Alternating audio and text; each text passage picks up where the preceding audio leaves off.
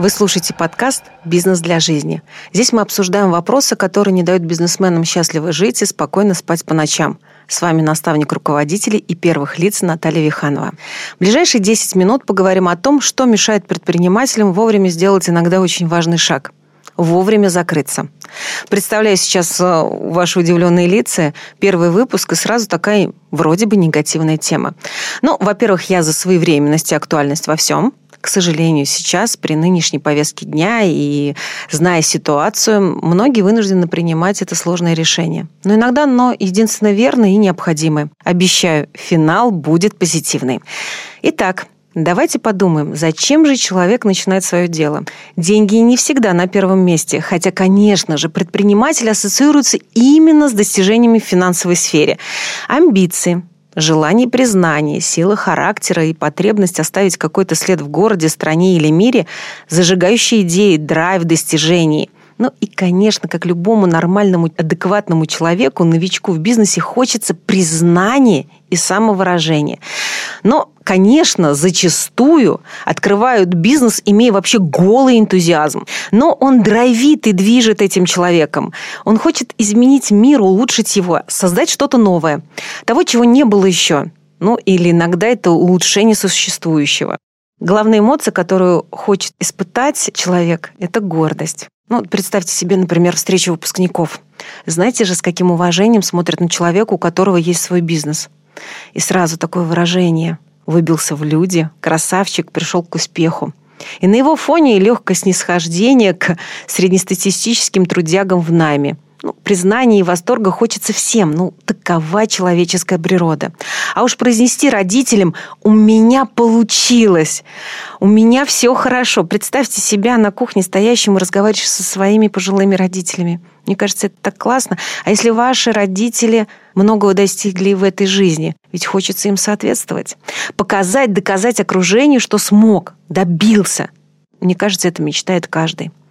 А вот существует вещь, противоположная гордости – стыд. Это я сейчас к чему? Не всегда идут дела хорошо. Правда, мы планируем одно, думаем, мечтаем, рассуждаем. Иногда даже кто-то делает бизнес-планы. Но не все проекты выстреливают. Не все идет так, как было запланировано. И вообще состояние я не такой, как ожидал сам от себя. Я не такой, каким меня хотят видеть другие. Ведь картинка в голове была такая, знаете, другая, иная. Открылся, дела сразу пошли в город, деньги, отдых, женщины, машины, ну, вся атрибутика успешного предпринимателя. И вот этот стыд удерживает э, вас от закрытия, даже когда всем, и вам в том числе, понятно, что время пришло. Именно это состояние «мне стыдно» очень часто приводит собственников к огромным долгам. Мы подождем еще чуть-чуть, ну, попробуем. А, вдруг звезды встанут удачнее, народ как пойдет. Да? Сейчас просто перехватим у друзей денег на аренду, кредит возьмем, заложим имущество. Ну, и как-нибудь все наладится. И вот они долги, полное разочарование в себе. И, конечно же, неприятные разговоры. И можно было бы закончить все гораздо раньше. Но нет, стыдно.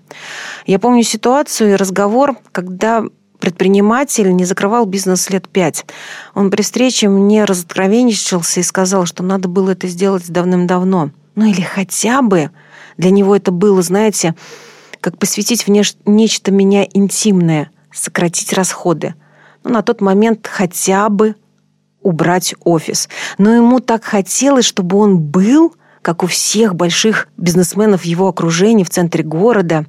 И это превышало разумный подход к ситуации – Эх, амбиции, амбиции. Но зато я ему благодарна за эту откровенность. Теперь при встрече с своими клиентами в наставничестве я их привожу как пример, что все всегда надо делать вовремя и даже закрывать свой бизнес. Иногда человек испытывает что? Ну вот он представляет ситуацию, что он приходит к семье и сказать «не получилось». Стыдно посмотреть в глаза родителям, страшно, наверное, увидеть разочарование в глазах друзей. Я долго анализировала эту ситуацию, потому что я была на этом месте. И у этого стыда есть два момента, о которых вообще редко кто задумывается или иногда никогда не осознает этого. Первый. А перед кем вообще-то стыдно? Вот меня искренне удивляет система собственной оценки предпринимателей, которая основывается на том, что скажет, во-первых, супруг или супруга, мама с папой. Ну вот представьте, вот если убрать из этого социальные роли, ну, посмотреть на этих людей с точки зрения профессионализма, компетенции и опыта.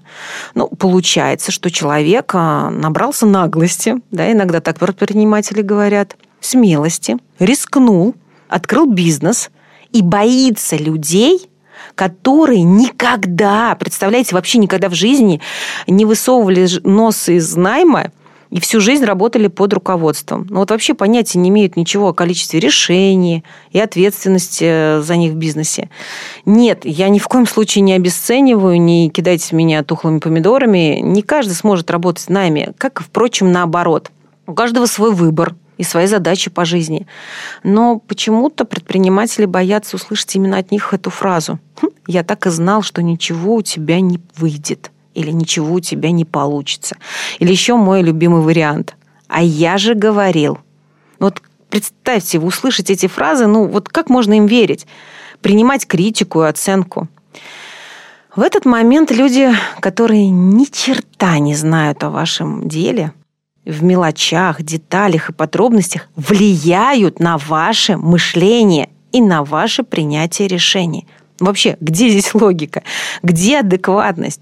На мой взгляд, абсолютно ее нету. Это странно, все равно, что взрослому всерьез воспринимать оценку от ребенка, который еще ничего не видел в этой жизни. Вы же не будете принимать критику от малыша, который вам произнесет эти слова.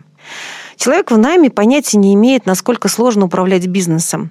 Я не возвышаю предпринимателей, нет, но Просто нужно понимать, что и не важно, что это мини-магазин или огромная корпорация. Совсем другое дело, если вы находитесь в сообществе других бизнесменов.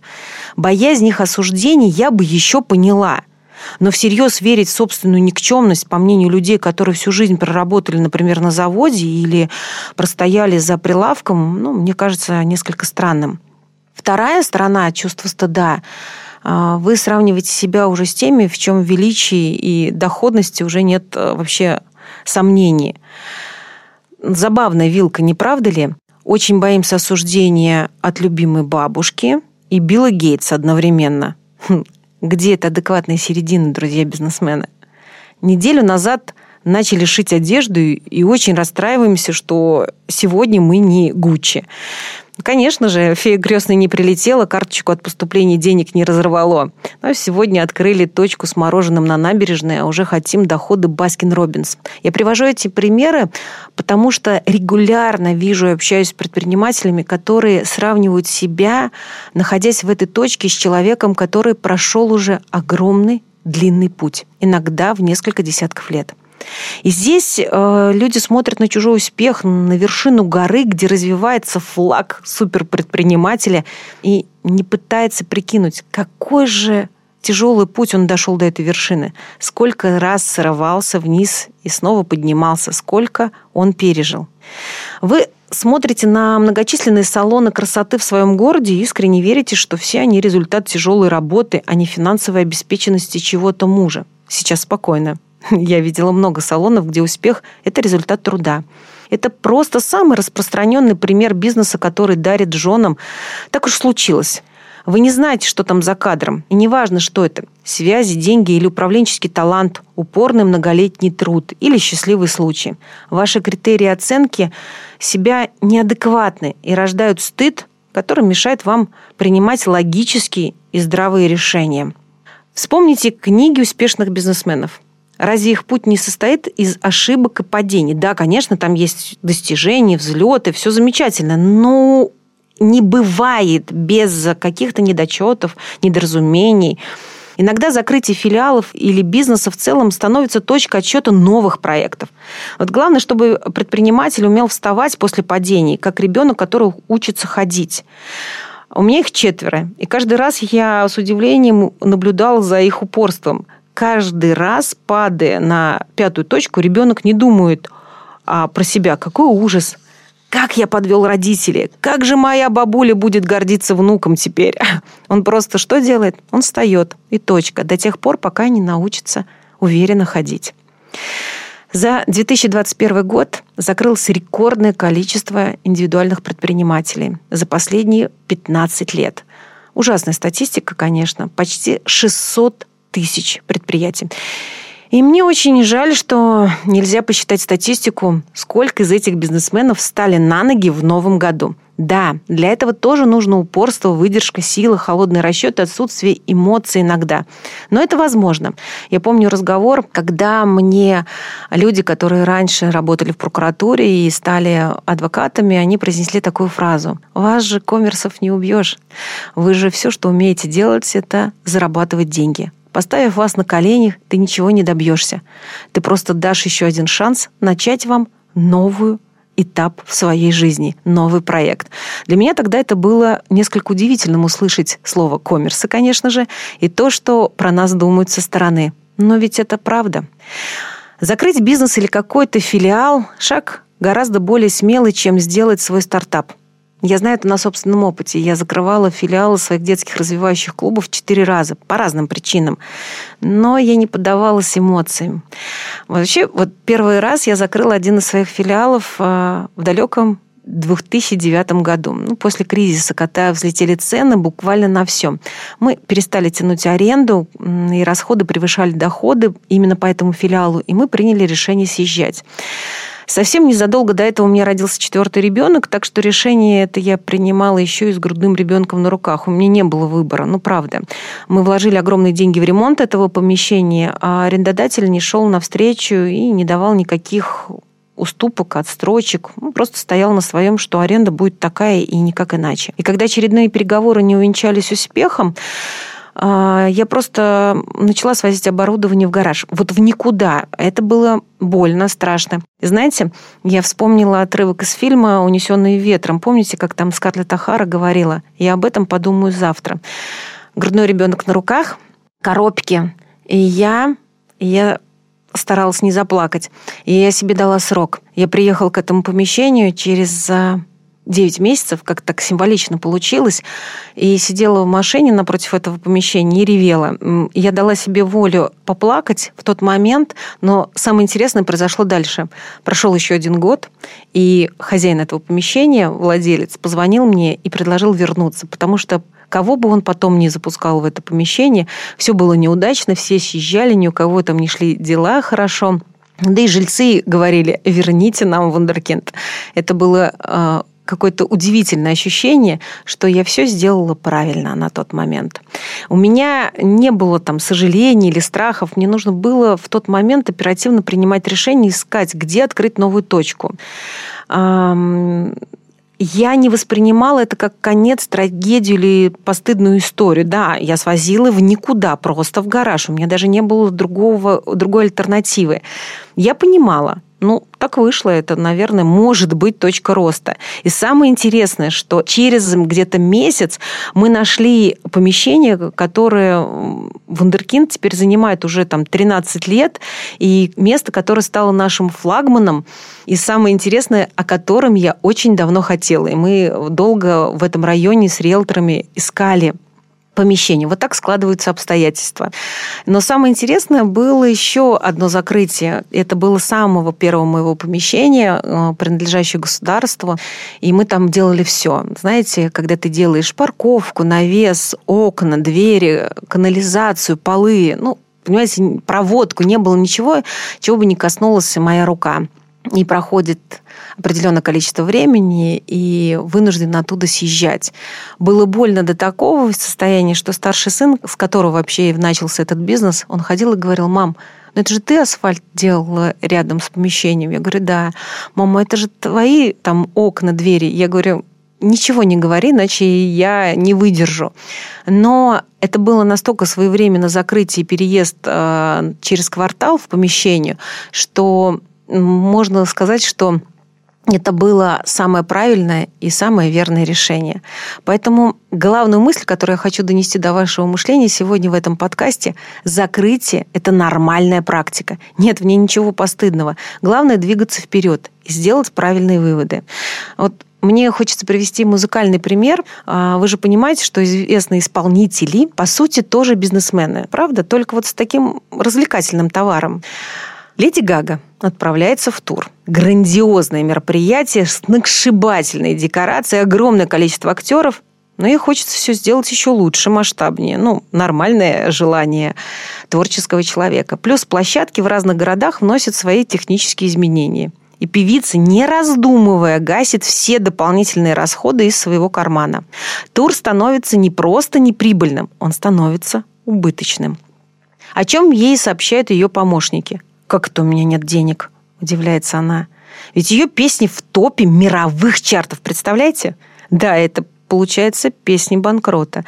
Известность не спасает от необходимости считать деньги. В следующем туре Леди Гага учла все свои управленческие ошибки, вылезла из банкротства и сделала огромную прибыль на туре. И хочу заметить, ей тоже двигали эмоции, амбиции, желание сделать все идеально. А какие бы чеки это не переросло, да, ну, эмоции, куда от них деться. Вот вам еще один пример. Знаете ли, что Джонни Депп разорился после первых пиратов Карибского моря? Стал покупать дома, острова и яхты. А последние 3 миллиона долларов вообще спустил на то, чтобы выполнить последнюю волю своего лучшего друга Хантера Томпсона. 3 миллиона долларов за то, чтобы выстрелить из пушки прах друга прямиком в небеса. Представляете это? Ну, эмоции, потом тщеславие, желание быть хорошим другом, но точно не бизнесменом. Никакого хладнокровия, но умение учиться на своих ошибках. И сейчас Джонни Депп далеко не банкрот. Но банкротство, закрытие бизнеса, филиала всегда открывает дверь к новым возможностям. Всегда. Теперь давайте поговорим еще один важный момент этого подкаста. Что делать, чтобы закрытие не было страшной мукой совести? Как не сгореть со стыда? Первое, что нужно сделать, это, конечно, определить точку закрытия заранее. Да, как бы не парадоксально это сейчас звучало. Еще на старте ответьте себе на вопрос, что станет сигналом того, что идея оказалась, ну, так себе. В идеале вы должны четко представлять свои ежемесячные расходы на бизнес и иметь подушку безопасности как минимум на полгода. На зарплаты, на аренду, постоянные траты на сервис, уборку, коммунальные платежи и прочее. Бизнесмен должен считать деньги всем моим подопечным в наставничестве повторяю эту фразу и скоро буду наставить на том, что, наверное, надо сделать татуировку какую-нибудь на видном месте. Ну, хладнокровный расчет с самого начала должен присутствовать. На старте решите, что будет поводом для закрытия, чтобы точно знать потом, что время пришло. И воспринимать это как планируемое событие, а не ужасный, полный стыда сюрприз. К любому событию в бизнесе нужно относиться как бизнесмен. Простая истина, к которой мы часто будем возвращаться в этом подкасте. Теперь давайте резюмируем. Если вы испытываете стыд, значит, пора трезво оценивать ситуацию без эмоций – чтобы это чувство не тормозило принятие решений. Оценивая свои достижения или провалы, выбирайте адекватную систему критериев. И главное помните, любой провал, падение ну, или ошибка – просто повод сделать вывод и стать сильнее, лучше, чем вы были вчера. Это был мой первый подкаст для тех, кто хочет строить бизнес для жизни, а не зависеть от него. Делайте бизнес и живите счастливо. Ставьте лайки и, конечно, рекомендуйте своим друзьям.